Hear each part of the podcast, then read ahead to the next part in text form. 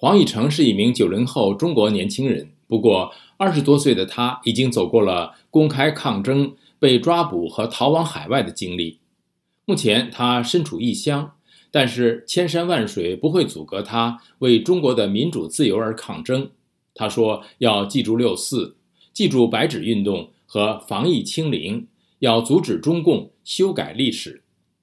下面是宇宙分享美国之音记者文浩的报道。好的，志远。六四对于我的意义就是要求中共释放边城水乡，还有就是六四的这种反独裁、反专制，要求民主自由，然后反对修改历史。六四是中共的一个痛点，他想把这个六四的记忆给抹掉，就像他想把三年清零的这个记忆给抹掉，是一模一样的。记住六四的历史，也要记住。白纸运动的历史，记住清零，记住上海封城的这些历史。去年十一月二十七号晚上，黄义成手持鲜花来到上海乌鲁木齐中路，悼念几天前在新疆一场公寓大火中死去的十名居民。当时正是中国白纸运动的高潮阶段，当局维持了长达将近三年的新冠清零政策，让各地越来越多的民众感到不满。不少人认为，新疆那场大火没有能够被及时扑灭的部分责任，要归咎于乌鲁木齐市当时已经执行了三个月的严格封城措施。就在黄义成来到乌鲁木齐中路悼念的前一晚，这条街上发生了抗议活动，人们手持白纸，反对过于严格的清零和政策审查，对有关清零讨论的网络审查。黄义成在后来与媒体的采访中表示。他知道部分前一晚的抗议者遭到了警察的抓捕，但是他觉得自己应该不会有事。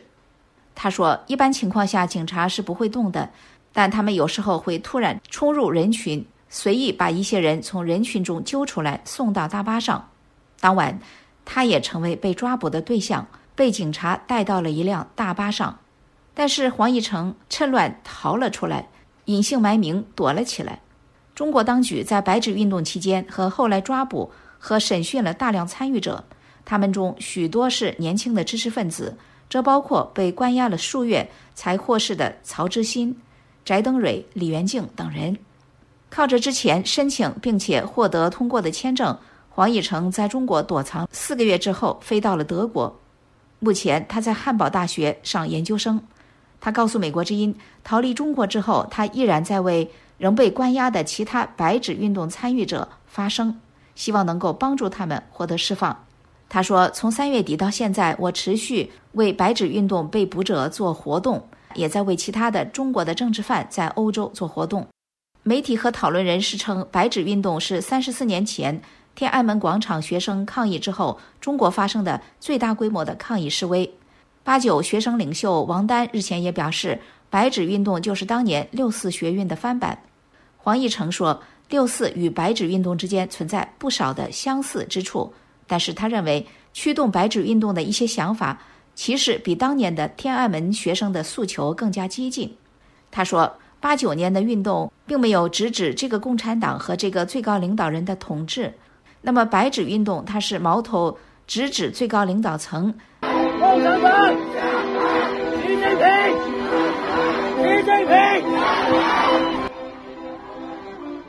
谢谢宇宙分享美国之音记者文浩的报道。新一代中国异议者称，纪念六四意味着阻止中共抹去历史。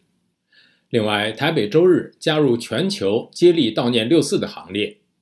并特意选在当天傍晚六点四十分起，于中正纪念堂民主大道举办烛光晚会，以纪念发生于一九八九年震撼全球的天安门血腥镇压事件。